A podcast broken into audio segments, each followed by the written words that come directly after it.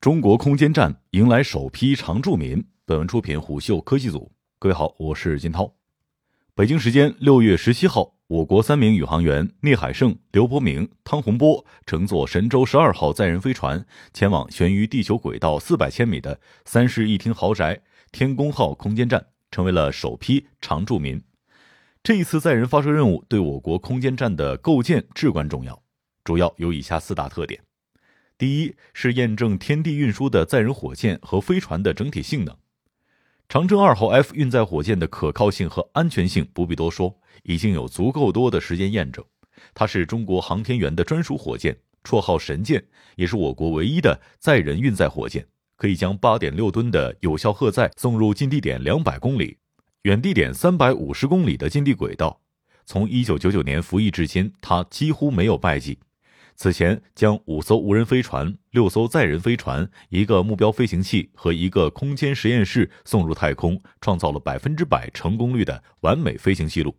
神舟十二号作为空间站的首艘载人飞船，相比此前的神舟系列飞船，首次实现了自动驾驶，可以自动的与空间站核心舱进行交会对接，能够在轨停靠一百八十天。另外，返回的时候会首次启用载人飞船应急救援任务模式。第二是验证航天员在空长期驻留的保障技术。这一次，三位宇航员将为我们创造新的飞行时长记录。他们将在天宫号空间站驻扎三个月，与地球同步作息，每天工作八小时，大概中秋节前后返回地球。此前的记录保持者还是五年前乘坐神舟十一号飞船的景海鹏和陈冬。他们在天宫二号和神舟十一号组合体内驻留了三十二天。航天员长期处于失重环境，不仅行动不便，每天至少还需要锻炼两个小时，才能够缓解因为微重力而造成的骨密度降低、肌肉萎缩、红细胞数量减少等健康问题。所以，这一次也是对空间站宜居性的大考，尤其是水、氧气等生存必备资源的再生生保、生活物资补给以及航天员的健康管理等。第三是验证航天员出舱活动的可行性。虽然早在二零零八年，我国航天员就实现了出舱行走，但这一次的难度不可同日而语。三位航天员的挑战在于要在复杂的近地轨道环境当中，首次跟机械臂配合进行更多的设备安装、维护、维修等操作。近地轨道高真空、超低温、原子氧辐照、紫外辐照、高能粒子辐照等并存，空间站外部的太阳池板很容易出现故障。另外，为了延长空间站的使用寿命。空间站百分之七十的零部件可以更换，所以空间站的精细维护和保养需要宇航员很多舱外的工作。第四是首次检验东风着陆场的搜索回收能力。这一次载人飞船的返回舱着陆点将从内蒙古四子王旗调整到东风着陆场，首次开启着陆场系统常态化应急待命搜索模式。东风着陆场紧邻巴丹吉林沙漠，约两万平方公里。以沙漠、山地、草湖、戈壁为主，地貌比较复杂。飞船降落之后，定位并不难，难的是如何快速找到并且安全的运出去。天河核心舱的空间大概有五十立方米，主要供宇航员的生活起居以及部分的科研试验。生活区内有独立的睡眠区、卫生区、锻炼区，还配有太空厨房以及就餐区。未来加上两个实验舱之后，整体空间将达到一百一十立方米。每位航天员都配置了一台手持终端和平板电脑，可以通过 APP 来调节舱内的照明环境、睡眠模式、工作模式、运动模式等，还能用电脑对舱内设备进行工作和监测，甚至连上 WiFi，和我们一样网上冲浪。天宫号空间站的构建看起来在今明两年密集发射，实际上为此已经做了二十多年的准备。从一九九九年的试验飞船神舟一号发射以来，逐渐突破了近地太空探索的三座大山：载人天地往返、宇航员出舱活动和空间站组建的交会对接。因为空间站是一个需要货运飞船、载人飞船、空间实验室等多方技术的综合体，尤其是在美国空间技术封锁的条件之下，我们走的虽然慢了一些，但还算稳健。如果跟已经迭代到第四代的国际空间站相比的话，天宫空间站只能算是第三代空间站。那么，第一代空间站是指前苏联在上世纪七十年代到八十年代所发射的礼炮一号到礼炮五号空间站，它们都属于实验性空间站，只配备了一个对接口，每次只能与一艘飞船对接。所以空间站只能携带有限的氧气、燃料和食品等物资，宇航员没法长期停留，运行寿命也很短。礼炮一号在轨运行一百七十五天就坠毁了，三位宇航员在上面工作和生活二十四天。第二代空间站则做了更多的改进，属于搭积木式的实用性空间站。礼炮六号、礼炮七号就是典型的第二代空间站，它们有两个对接口，载货载人分开，宇航员的在轨时长、核心舱的使用寿命大大延长。第三代空间站的不同之处在于，苏联建造了首个长久性模块“和平号”核心舱，它就是一个大型的可居住的科学实验室，有十多个对接口。和平号在一九八六年发射之后，一九九六年才完成所有组件的安装，形成了一个长约八十七米、总重一百三十吨的庞然大物，直到二零零一年坠毁，总共在轨五千五百一十天。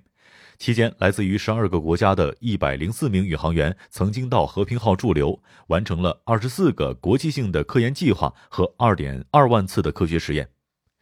第四代空间站则是苏联解体之后，由美国、俄罗斯、日本、加拿大、欧洲、巴西主导，十多个国家共同建造的国际空间站 ISS。在一九九八年发射核心舱之后，又花了十三年才完成了所有的组件。长八十八米，宽一百零八点五米，高四十四米，重约四百四十吨，相当于一座七层楼高的小型体育场。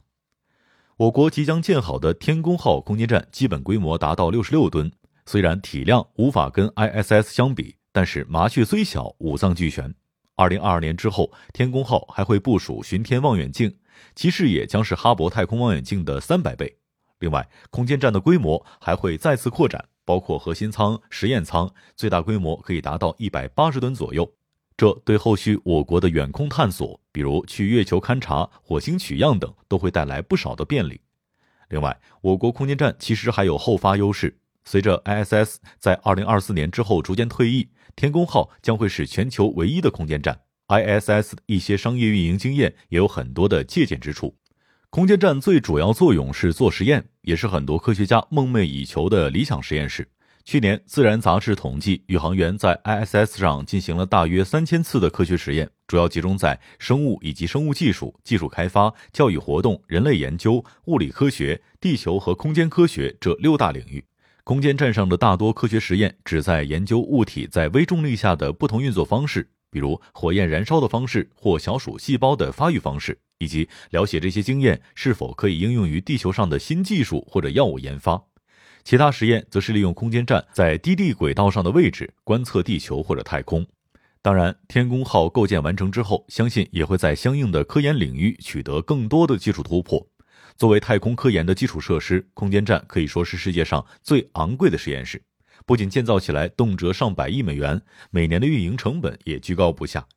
ISS 为了降低运营成本，在构造上选择了多国合作，在运营上也尽量商业化。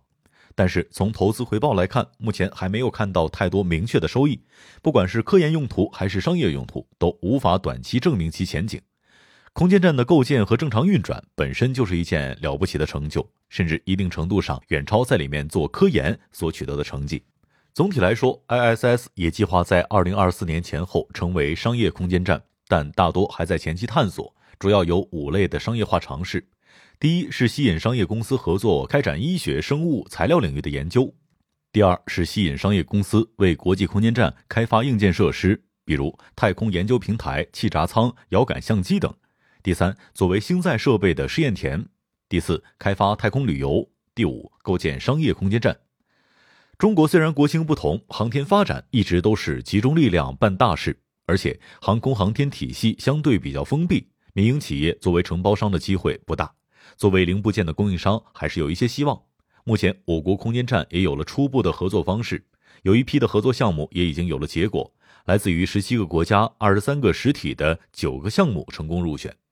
相信在二零二二年天宫号空间站投入使用之后，随着 ISS 的老化，天宫号的重要性会逐步体现。越来越多的企业、机构、个体都能够加入到这一场太空拓荒当中，将近地轨道市场变成一个与普罗大众更强相关的事情。